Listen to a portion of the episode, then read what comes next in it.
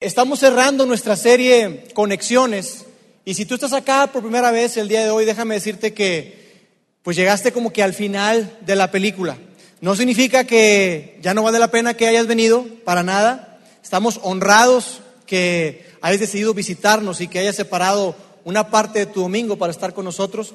Pero sí, yo te quiero invitar a que si esta es la primera vez que tú estás con nosotros, a que tú te des la oportunidad de escuchar los, los podcasts o los audios que tenemos durante todo el tiempo que tenemos como iglesia, hemos estado grabando estos mensajes. Entonces tú puedes buscarnos en nuestro canal de podcast Vida Internacional Monterrey y ahí están todos los audios o si no aquí afuera en el lobby también tú puedes adquirir los, los CDs para que tú los escuches, para que tú los, los regales o los compartas, los compartas con alguien más. ¿Está bien? Entonces decíamos que, que estamos cerrando esta serie de conexiones que tiene que ver propiamente con lo que son las relaciones. Y a lo largo de estas cuatro semanas hemos estado aprendiendo de verdad muchísimo. No sé ustedes, pero para mí esta, esta serie ha sido de, muy reveladora y, y me ha ayudado mucho en lo personal. Y aprendíamos diferentes cosas. La primera es que mencionábamos la importancia de las relaciones. Veíamos y platicábamos acerca de eso. ¿Qué tan importantes son las relaciones? Y decíamos que las relaciones son sumamente importantes. Decíamos que, que las relaciones son prácticamente todo en la vida y que todo lo que tú y yo hacemos, la dinámica que llevamos, tiene que ver con las relaciones. Y entonces decíamos algo que vamos a colocar en pantalla, que es lo siguiente, tus relaciones determinan el rumbo y la calidad de tu vida. Tus relaciones y las mías determinan el rumbo y la calidad de tu vida. Así de importantes son las relaciones, imagínate. Es por eso que tú y yo nos preocupamos con quién se están juntando nuestros hijos, ¿no es cierto? ¿Por qué? Porque las relaciones que ellos hagan van a determinar el rumbo y la calidad de su vida. Eso veíamos la primera semana. La segunda semana decíamos, ok, si las relaciones son tan importantes, ¿habrá algún componente, algo que haga que las relaciones sean buenas? Y decíamos que teníamos que comenzar con nosotros, que el primer paso es comenzar con nosotros. Y decíamos otra declaración que vamos a colocar acá en pantalla que dice, tus relaciones serán tan saludables como lo seas tú. Qué interesante esto, ¿no? Generalmente tendemos a culpar a los demás y decimos, no, es que esta persona es muy difícil de relacionarse con él. Pero no nos volteamos a ver a nosotros mismos. No nos damos cuenta que el primer paso para tener relaciones saludables comienza con nosotros. Eso veíamos la segunda semana. Después, la tercera semana decíamos, ok, ya entiendo que las relaciones son importantes, entiendo que debo comenzar conmigo, entonces ¿Hacia dónde debo enfocarme? Hemos estado construyendo este mensaje, toda esta idea de las relaciones. Entonces, ¿en dónde debo enfocarme? Decíamos que debemos de enfocarnos en los demás. Que cuando se trata de relaciones, siempre, siempre, siempre debemos enfocarnos en los demás. Y entonces decíamos otra declaración. Debo colocarme en el lugar del otro. Debo colocarme. Sí, debes de ponerte en los zapatos del otro. Cuando tú y yo hacemos eso, estamos en posición para poder entender a la otra persona y estamos en posición para poder conectarnos mejor con esa persona. Y después, la semana pasada, Roberto compartió un mensaje muy padre que fue desafiante, fue retador y que tenía que ver con la necesidad de la confrontación. Si tú y yo somos sinceros, a lo largo de las relaciones que hemos entablado, definitivamente hay un momento en el que hay necesidad de confrontar. Pero lo interesante de este mensaje era que, que la motivación del por qué confrontamos hace toda la diferencia. Hay gente que es buena para confrontar, pero confronta por confrontar. Le gusta discutir. Pero la motivación de confrontar debe ser para mejorar, debe ser para llevar la relación a otro nivel. Y eso veíamos la semana pasada y tenemos esta frase. Debo confrontar para mejorar. Debemos confrontar para mejorar. Cuando lo hacemos con la actitud correcta, la confrontación es sana y es muy buena para las relaciones. Y al día de hoy lo que vamos a estar haciendo es, vamos a ver un, principio, algo muy sencillo, que es con lo que vamos a terminar. Vamos a ver un principio muy sencillo, pero que es muy poderoso. Es muy poderoso y tiene, tiene incluso el potencial de que si tú y yo lo ponemos en práctica, mira bien, si lo ponemos en práctica, tiene el potencial de que nuestras relaciones sean mucho más saludables, mucho más profundas y mucho más significativas. Así de poderoso es este principio. Y tú dirás, oye, ¿existe algo así? ¿Realmente hay algo así que, que haya, haga eso con las relaciones? Sí, sí lo hay. Y se encuentra en un texto que está en la Biblia que escribió un hombre llamado Pablo. Más adelante te voy a hablar un poquito acerca de quién era Pablo, pero déjame decirte que este texto, donde nos vamos a detener un poco, es un texto que, que a mí me gusta mucho en lo personal y son de esos textos que tú puedes tuitear o que puedes poner en tu muro del Facebook. A muchos nos gusta poner este, versículos y textos y bueno, este es uno de ellos. Así que esté atento para que tome nota. No, no es cierto. Pero fíjense, ese, ese texto es tan significativo que, que incluso mi esposa y yo pensamos en colocarlo en un muro de nuestra casa, en la cocina. Los que han ido a mi casa seguramente se han dado cuenta que tenemos un muro, una pared verde y en ese muro hay un cuadro que está totalmente descentrado. La gente llega y dice, oye, estos cuates como que les falta simetría o algo, porque el cuadro en lugar de estar en el centro de la pared está en el extremo. Pero eso se hizo con un propósito. El propósito era colocar un texto ahí. Pero nunca nos pusimos de acuerdo mi esposa y yo y el texto jamás se colocó. No, no es cierto, no fue eso. Diferentes circunstancias, pero la cosa es que el hueco está ahí y eventualmente lo voy a hacer. Yo creo que después del día de hoy lo voy a hacer. Déjame decirte que cuando estábamos pensando en, colocar un texto ahí en esa pared, pues llega la discusión o la plática donde te pones a pensar y decir, oye, ¿qué texto colocamos? ¿Cuál será un buen texto para colocar ahí en la cocina? Y a veces sucede así como cuando le pones nombre a tus hijos, ¿no? Oye, mi amor, fíjate que a mí el nombre, este, David, Juanito, Roberto, me acuerdo que, tengo una sobrina que se llama Roberta, pero me acuerdo que, que Mónica le quería poner Roberta a una de mis hijas. Dije, no, Roberta no. Y las mujeres son muy determinadas, sí, Roberta. Mi amor, bueno, pues pensemos en otro. Y así nos sucedió con ese muro, ¿no? Estábamos ahí pensando. Yo le dije, mira, ¿sabes qué? Déjamelo a mí. Yo sé un poquito más de Biblia que tú, así que tranquila, déjame eso a mí. Entonces yo llegué con un, par de sugerencias para mi esposa pero no pegó. Para nada, o sea, fue, incluso fue el efecto contrario. Y el texto que yo le sugería era este que vamos a colocar. Esposas, sométanse a sus propios esposos como al Señor, porque el esposo es cabeza de su esposa. Ustedes se ríen, ella no se rió. Ella me dijo como que para nada, ni, ni lo pienses, Laura, no vamos a colocar ese texto ahí. Es más, y si te pones así tan bravucón, ¿por qué no sigues leyendo lo que dice ahí? A ver, dice ahí que tú debes de amarme como Cristo amó a la iglesia y se entregó a sí mismo por ella. A ver, eso está ahí, dije yo. Obviamente sabía. Y si ya te pones en ese plan, en plan grande, yo como que medio me chiflé. Y dije, oye, mi amor, ¿por qué no ponemos, busquemos un texto para cada lugar de la casa? ¿Por qué no buscamos un texto para eso? Y créanme que si le buscas, encuentras. Incluso, fíjense, me gustó mucho uno que encontré para el cuarto de los niños. ¿Cuántos de acá tienen hijos? Bastantes. ¿Qué tal este texto para el cuarto de sus hijos? Quédense quietos. Quédense quietos. Salmo 46, 10. Y tiene puntos suspensivos porque ahí no termina. Dice, quédense quietos y sepan o conozcan que yo soy Dios. Pero dije, mira, eso vendrá después, con que entiendan que se queden quietos me doy por servido. Y es que es cierto, ¿no? A veces que tú estás con tus hijos y, los ves ahí inquietos, no sé ustedes, pero mi hijo David tiene una energía increíble. Y a veces yo vengo a ver, niño, ven para acá y le busco ahí como que dónde está el botón de off porque no se apaga. Todo el tiempo quiere estar saltando, brincando y papá, luchas y luchas. Ayer estaba con él y le decía, mijito, espérame, tengo que revisar el mensaje de mañana. No, papi, vamos a jugar luchitas, ándale. Me puse a jugar un rato con él y bueno, bueno, ya ahora sí, déjame, déjame estudiar. No, otra vez luchitas, luchitas, luchitas. Y si tú le buscas, te digo, diferentes textos para cada lugar de tu casa, vas a encontrar. De hecho, hay uno que no vamos a colocar acá, pero que hay hasta para el baño. Lo puedes buscar, está en el libro de Deuteronomio. En Deuteronomio tú vas a encontrar un texto que queda como anillo al dedo para el baño.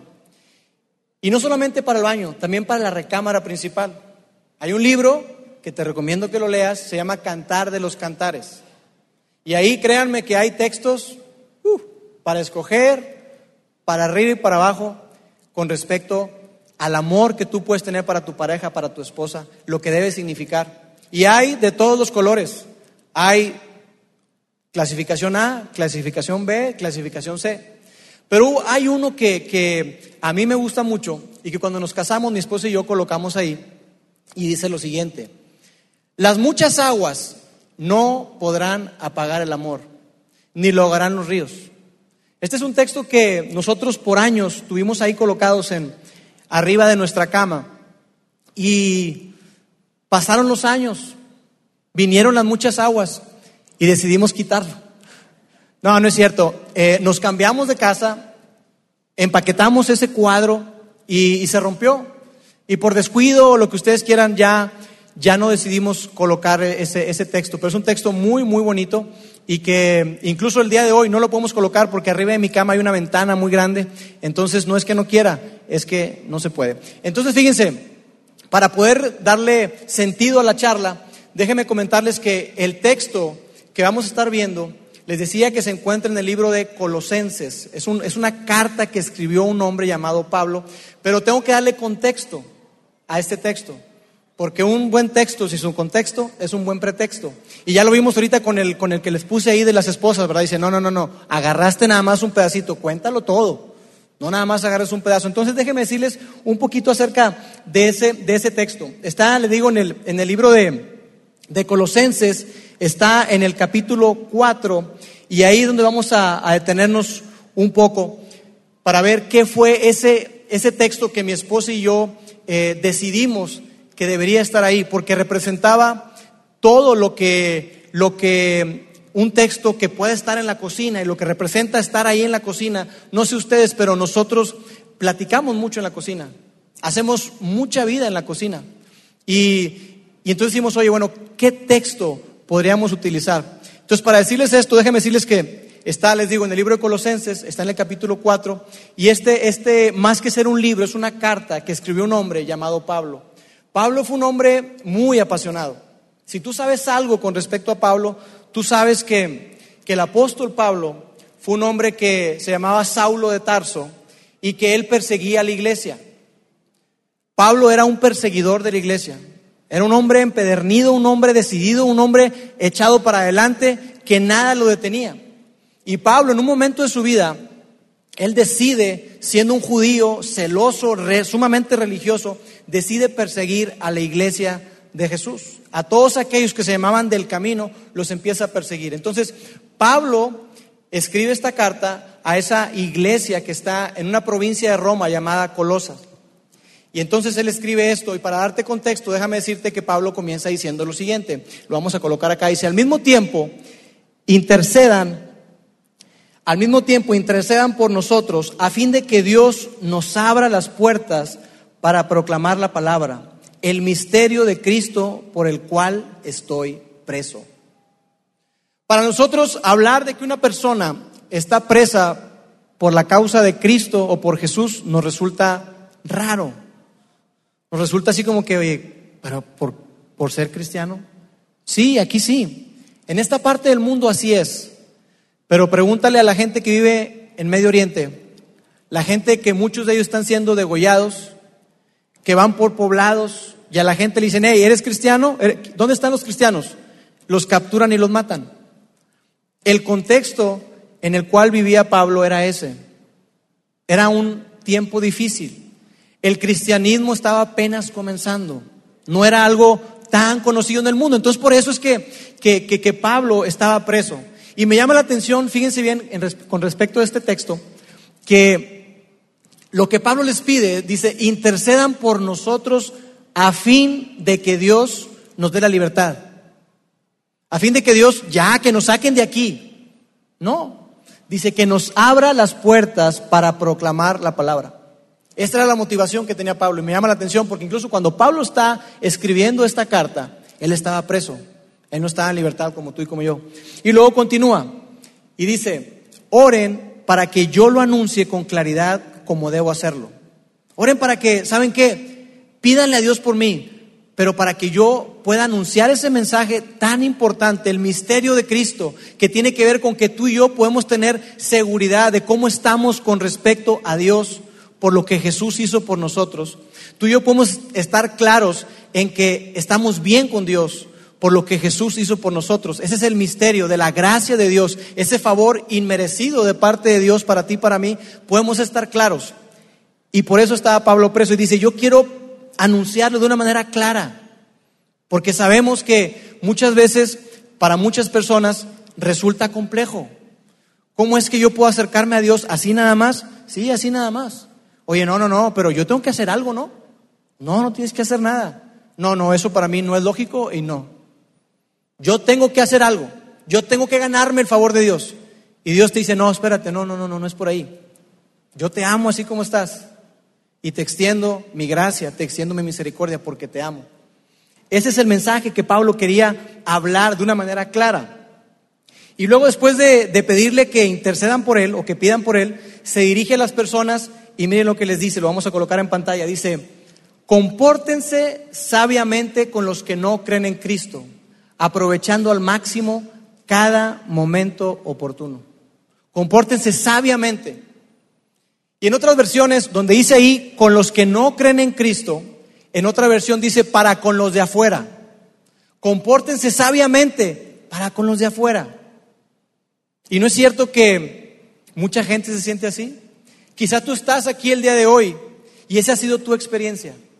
Tú estás acá y dices, tú mira, ¿sabes qué, Lauro? Qué bueno que podemos estar aquí en un lugar, pero mi, mi experiencia, cuando yo me he tratado de acercar a la iglesia, es que me siento totalmente ajeno. Eso no es para mí. Yo me siento totalmente fuera de lugar.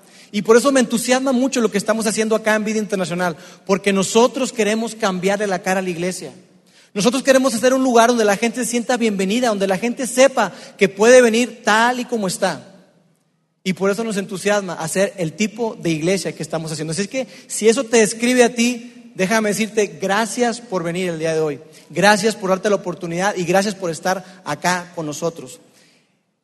Pablo está diciendo que debemos de ser sabios para con esas personas. Debemos ser sabios para con la gente que se siente que no pertenece.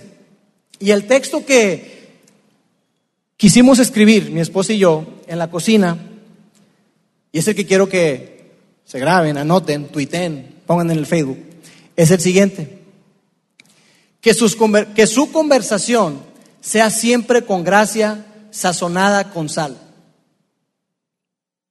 Que su conversación sea siempre con gracia, sazonada como con sal. Y dime si no, este es un texto perfecto para la cocina. Está la palabra sal ahí. Queda todo dar, ¿no?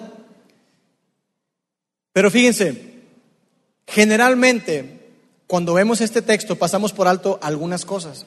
Nos podemos enfocar en la palabra gracia, la cual es clave y es muy importante, y en la palabra sazonada como con sal, que tiene, con, tiene que ver con exponer la verdad, con hablar de la verdad. Pero hay una palabra que pasamos por alto y que yo quiero que notemos, y es la palabra conversación. La palabra conversación. Porque fíjense, conversar es diferente a hablar. Y aquí es donde encontramos ese principio, muy sencillo pero poderoso. El principio es el siguiente, que la conversación genera conexión. La conversación genera conexión. No importa en qué lugar tú te encuentres, seguramente tú has visto aplicado este principio en tu vida.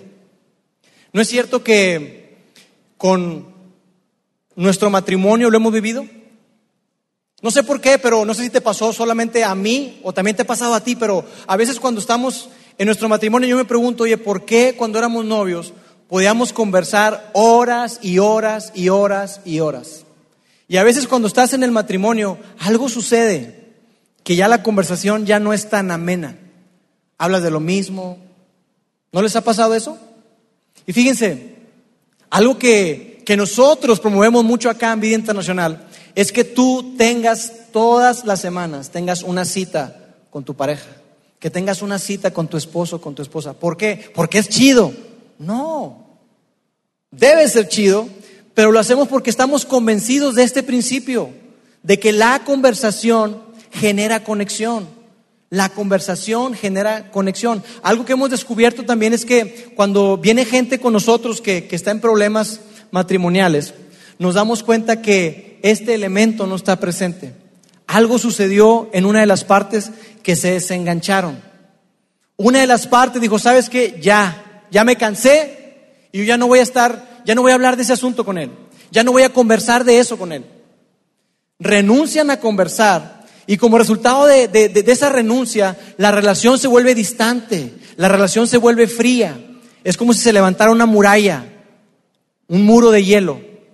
El corazón se vuelve duro, porque la conversación genera conexión. Y si tú no estás conversando con tu pareja, yo te puedo garantizar que estás teniendo por ahí problemillas. La conversación genera conexión. ¿Y qué tal con nuestros hijos? ¿No es cierto que con nuestros hijos también nos damos cuenta de este principio? ¿Cómo aplica? No sé tú, pero yo quiero tener una excelente relación con mis hijos. Yo quiero que mis hijos no solamente me respeten porque soy su papá, yo quiero que mis hijos me respeten y me admiren por el hombre que soy. Y eso solamente se va a dar a través de la conversación, conociéndonos. Ciertamente a los niños hay que instruirlos, hay que darles disciplina, pero la disciplina no genera conexión. La disciplina no te lleva a una relación y de hecho hay una frase que me gusta que dice que la disciplina sin relación crea rebelión. La disciplina es buena, sí, pero la disciplina sin una relación crea rebelión. Y nosotros como padres tenemos que admitir que muchas veces somos muy buenos cuando se trata de disciplinar. Eh, hijo, ven para acá, te voy a enseñar y te voy a decir y te voy a disciplinar. Pero nuestros hijos lo que muchas veces necesitan de nosotros es que estemos conversando con ellos. Hay una serie que tuvimos aquí hace algunos meses que se llama Orange. Yo les, les, invito a que la puedan escuchar. Y ahí hablamos de, de cuatro momentos en los que tú puedes conversar con tus hijos. Cuando se levantan, que debes de motivarlos. Cuando vas en el, en el coche, cuando vas en el carro, lo llevas a la escuela, lo que sea, ahí tú le das perspectiva acerca de la vida. Cuando estás comiendo con ellos, y ahí tú eres como un maestro para ellos y les das principios, les das valores. Y antes de acostarse, donde tú llegas a su corazón y tienes esa intimidad, esas pláticas muy significativas. Yo a mi hijo David, cuando antes de acostarlo, le digo, hijo, ¿qué hay en tu corazón? ¿Cómo, papi? ¿Qué está en tu corazón? ¿Cómo está tu corazón? Y sabes, una manera muy sencilla de darte cuenta es cuando tú le pides a Él que Él ore, que Él platique con Dios. Porque a veces, sin darnos cuenta, las oraciones se vuelven monótonas y pide por todo y pide por nada. Obviamente mi hijo está chiquito, tiene siete años, pero yo estoy tratando de llegar a su, a su corazón y decirle, hijo, papi, puedes hablar de lo que sea con Dios, de lo que está en tu corazón. Este principio aplica la conexión, la conversación, perdón, genera conexión. Y con nuestros amigos también. No es cierto que si tú ves hacia atrás y ves tus relaciones, aquellas que son tus mejores amistades, ¿no empezaron con una conversación? Una conversación sencilla, una conversación genuina. Y conforme tú fuiste teniendo conversaciones más y más significativas con esas personas, la amistad se hizo más sólida, más fuerte. Esta semana pasada, como decía Roberto, estuvimos en Atlanta y tuve yo la, oportunidad, mi familia y yo, mi, mi, esposa, Laila, Diego y mi hermano, nos quedamos con uno de los fundadores de North Point, se llama Rick. Y yo le comentaba a Roberto hace un momento que, que me dio mucha ternura y me dio mucho entusiasmo, también mucho gusto, que ese hombre, nosotros platicamos mucho con él. Llegamos después de, las conferencias y nos quedamos platicando hasta la una de la mañana, doce y media de la mañana, este, y muy significativas las conversaciones. Algunas de ellas así como que, ah, padres, ir y venir. Pero cuando estábamos ahí me llama la atención que, le hicimos una carne asada a, a, Rick y ahí nos lo echamos a la bolsa este, con la carne asada. Pero él decía, oye, Lauro, estábamos Diego, mi hermano, estábamos ahí, oye, ¿no les ha sucedido que, que estaba Toño también, ¿no les ha sucedido que, que a veces platicas con personas y, y, estás en la conversación y sientes como que te conoces de toda la vida, como que eres amigo de toda la vida? Y yo decía, qué padre, qué padre que se pueda dar esa conexión. Pero esa conexión no se da solamente porque llegamos nosotros, hey, venimos de Monterrey, gracias por hospedarnos, aquí estamos se da en la conversación, porque la conversación genera, genera conexión. Y si vemos que este principio es verdad, ¿por qué es que nos cuesta tanto trabajo aplicarlo? Si tú estás de acuerdo conmigo en que este principio aplica y es verdad, ¿por qué es que nos cuesta tanto trabajo aplicarlo? Especialmente, fíjate bien, especialmente aquellas personas que nos consideramos seguidores de Jesús. En lugar de tener conversaciones, muchas veces lo que nosotros tenemos son confrontaciones. No, yo le voy a mostrar y le voy a decir para que sepa que está mal. Y es más, tengo un montón de, versículos bíblicos para mostrarle. Yo te pregunto, ¿has logrado algo con eso? No logras nada. ¿Por qué nos cuesta tanto trabajo para entender esto? Que la conversación es la clave. La conversación es lo que genera la conexión para que entonces tú y yo podamos estar en posición para que esa persona pueda recibir la verdad. Que nuestras conversaciones sean llenas de gracia, llenas de ese favor, llenas de entendimiento, llenas de aceptación, llenas de amor. ¿Cuesta trabajo? Por supuesto que cuesta trabajo.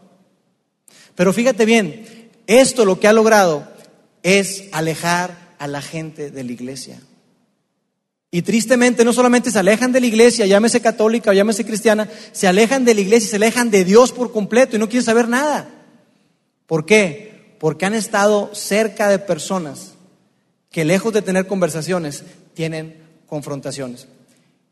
Si yo pienso en alguien que era experto en, en lograr conexiones, definitivamente ese era Jesús. Jesús es el gran conector. Jesús es esa persona que nos dejó un ejemplo a seguir. Y si tú te consideras un seguidor de Jesús el día de hoy, yo quiero que tú veas conmigo una historia que tú ya quizás has escuchado muchas veces. Es la historia de Saqueo. Saqueo era un hombre muy bajito, pero era un hombre muy rico. Dicen que lana mata carita o algo así, ¿verdad? Pues ese era Saqueo. Saqueo tenía toda la lana del mundo, era rico, dice que era muy rico. Pero Saqueo tenía un detalle, además de ser chaparrito, que no tiene nada de malo, además de eso, Saqueo era recaudador de impuestos. No sé cómo esté tu relación con, con Hacienda el día de hoy, cómo te haya ido. Lo que sí te puedo asegurar es que la percepción que se tiene hacia esas personas no es del todo grata.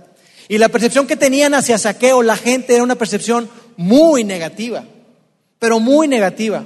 ¿Por qué? Porque los recaudadores de impuestos, mira bien, los recaudadores de impuestos podían comprar el derecho a poner impuestos a la gente.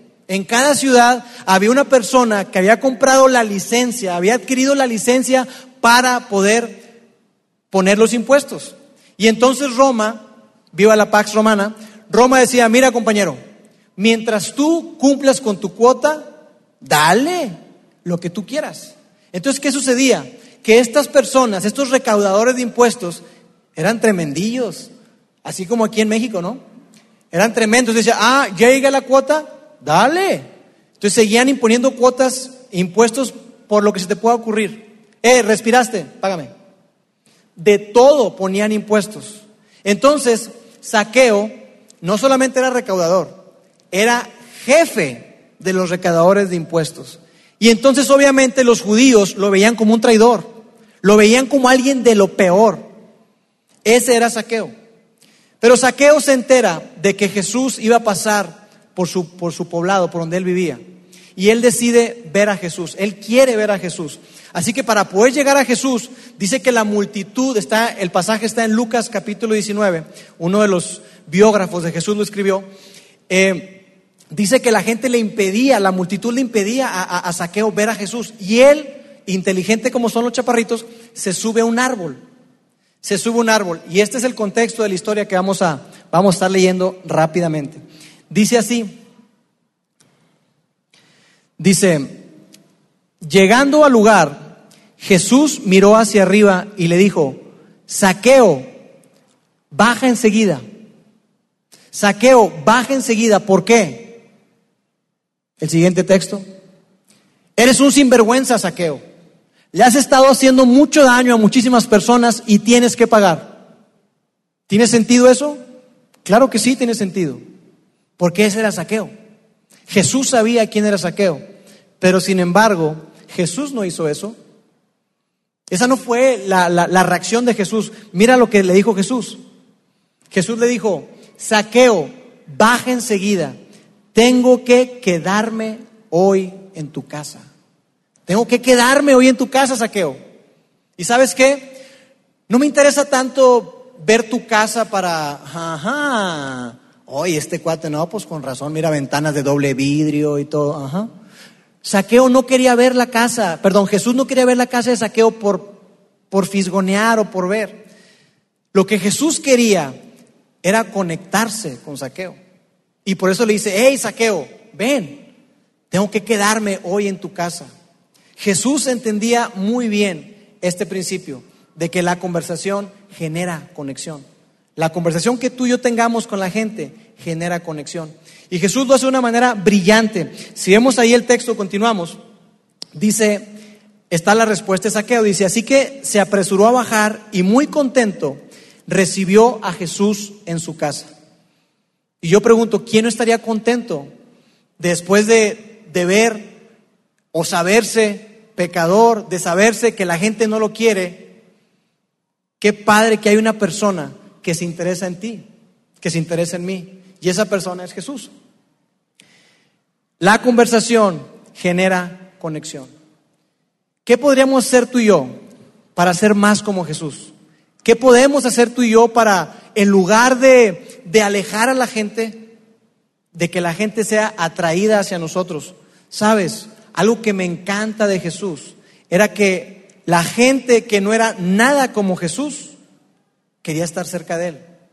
La gente que no tenía nada que ver con Jesús y que no se parecía nada a Jesús, quería estar cerca de él. ¿Sabes quiénes no querían estar cerca de Jesús? Los religiosos.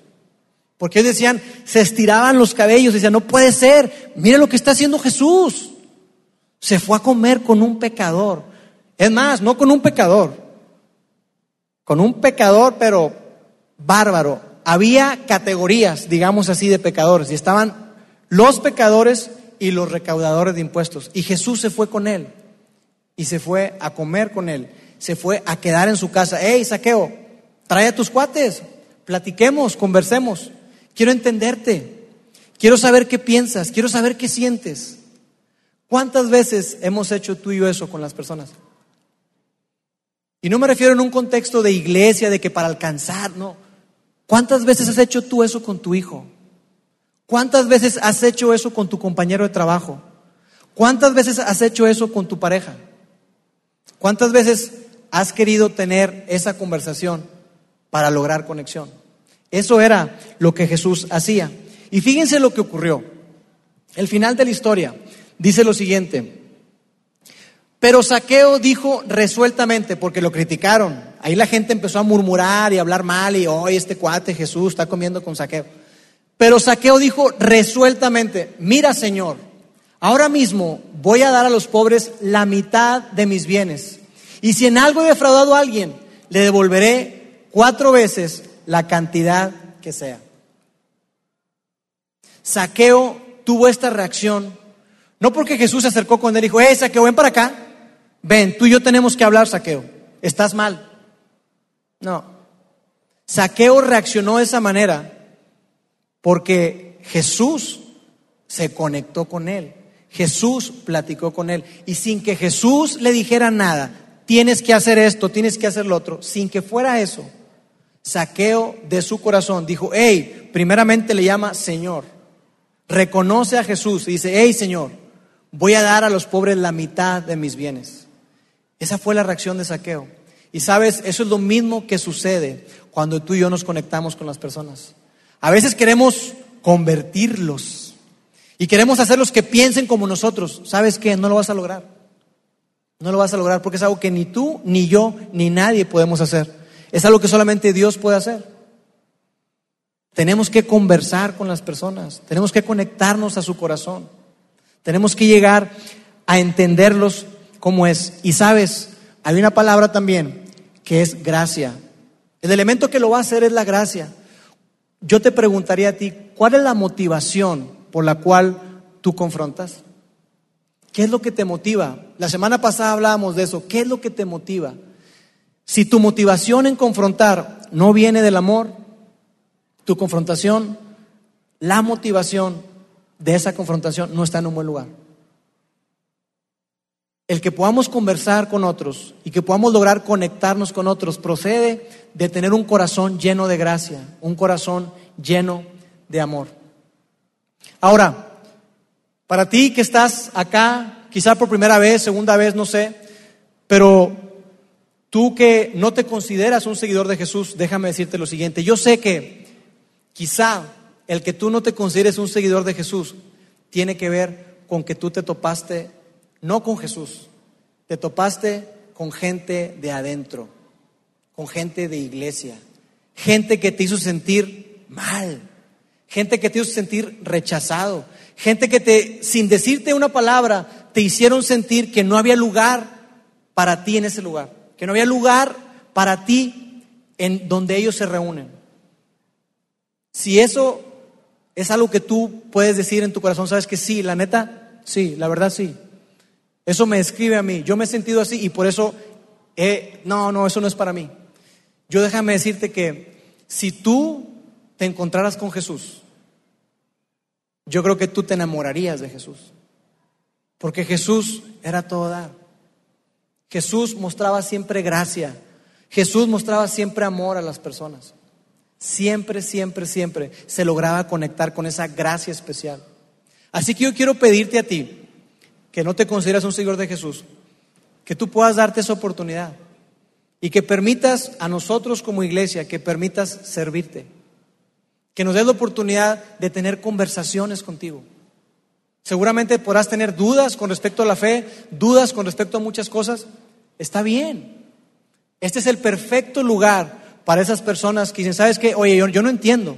A veces pensamos que la gente de iglesia entiende todo, no entiende nada. Este es un lugar que puede ser seguro para ti, para abrir conversaciones. Y para los demás, los que ya nos consideramos seguidores de Jesús, y para todos en general, todos los que estamos en relaciones, yo quiero pedirte que imagines por un momento cómo sería tu matrimonio. ¿Cómo sería tu matrimonio si en lugar de tener confrontación y de marcar un punto con tu esposa o con tu esposo, si tú tuvieras conversaciones. De esas conversaciones que pueden pasar uno, dos, tres días. No tiene que ser, y, muchas veces no tiene que resolverse nada. Simplemente estar en ese caminar. Si tú haces eso, yo te garantizo que te vas a conectar como nunca lo has hecho con tu pareja. ¿Cómo sería tu relación con tus hijos? Si en lugar de corregir, si en lugar de enseñarles en qué están mal, tú tienes conversaciones con ellos. La llave al corazón de tu hijo no es la disciplina. La llave al corazón de tu hijo, de tu hija, son las conversaciones. Y yo por eso quiero desafiarlos el día de hoy a que si tú tienes hijos, que tú busques un momento en el que tú puedas tener conversaciones con ellos. Vivimos en un mundo muy dinámico, en un mundo muy rápido. Date tiempo, la importancia a eso. Termino contándote dos, dos conversaciones muy significativas para mí que tuve con mi mamá hace muchísimos años. Una de ellas fue en el 91 y otra de ellas fue en el año 92. O sea, uh, ya llovió, soy viejito. Pero esas conversaciones, sabes, me marcaron. Me marcaron y las recuerdo como si hubiera sido ayer. La primera de ellas, recuerdo que fue en el año 91 donde yo estaba desilusionado, yo estaba triste, yo estaba deprimido, yo no quería saber nada de la vida. Y, siendo un joven, tenía 17 años en aquel entonces, imagínate, yo sentía que el mundo, mi mundo se estaba derrumbando. Yo sentía que, que mi problema era más grande que cualquier problema. Y yo estaba totalmente frustrado, desmotivado, con ganas de, de dejar todo. Me acuerdo que, estaba en la escuela y ese parcial en el TEC troné, de siete materias que llevaba, llevaba sobrecarga, troné cinco. Y no me importaba, decían, no me importa. Pero yo recuerdo muy bien una conversión que tuve contigo, mamá. Y recuerdo como si fuera ayer, porque la tuvimos en la cochera, en la cochera de nuestra casa. Y ahí, sentados en el, en el carro, mi mamá me dijo, Lauro, escúchame bien, hijo, pon tus ojos en Jesús. Pon tus ojos en Jesús. Él nunca te va a decepcionar. Él nunca te va a decepcionar. Pon tus ojos en Jesús. Y esa conversación para mí le dio un vuelco a mi situación. Porque mi mamá puso en perspectiva las cosas. Yo pude entender que lo que yo estaba viviendo era difícil, sí, era muy difícil. Que me sacudió, sí. Pero que yo podía ver hacia adelante con esperanza si yo ponía mis ojos en Jesús.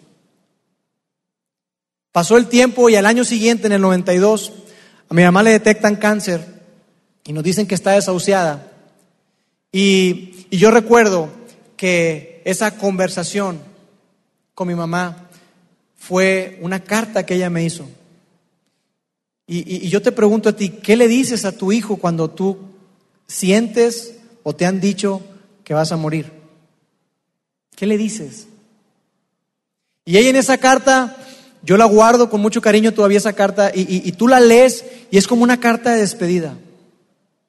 Y en esa carta mi mamá me reitera que yo me tome de la mano de Dios, que yo siga adelante con Dios, que Dios está en control y que no importa lo que venga en mi vida, Dios nunca, nunca, nunca me va a abandonar. Esa conversación la tuve con mi mamá, después hablé con ella, pero son conversaciones que tú no tienes idea de la conexión que ha generado. Ella es una mujer muy sabia, una mujer que admiro mucho, y no solamente porque sea mi mamá, la gente que la conoce lo puede reiterar. La conversación genera conexión. ¿Qué clase de conversaciones estás teniendo con tus hijos, con tu esposo? La conversación genera conexión. No olvidemos esto, la conversación genera conexión. En resumen, lo que hemos visto a lo largo de todas estas semanas, lo vamos a poner aquí en pantalla para que no se nos olvide. Las relaciones determinan el rumbo y la calidad de tu vida. Número dos, tus relaciones serán tan saludables como tú lo seas. Número tres, colócate en el lugar del otro. Y número cuatro, será necesaria la confrontación. Esto es lo que hemos estado viendo en nuestra serie Conexiones. Y lo último es que la conversación genera conexión. Permíteme orar. Dios, gracias Padre porque Tú de una manera muy sencilla en tu palabra tú nos muestras que debemos ser personas cuya conversación sea siempre llena de gracia, siempre agradable. Conversaciones donde podamos ponernos en el lugar del otro, conversaciones donde entendamos que se trata del otro y no de mí, conversaciones donde, donde entendamos que, que debemos comenzar con nosotros. Padre, gracias, porque a lo largo de toda esta serie hemos aprendido que no hay mayor conexión que la que podamos tener contigo, Dios. Y esa conexión se logra a través de Jesús. Gracias porque Jesús es nuestro modelo a seguir.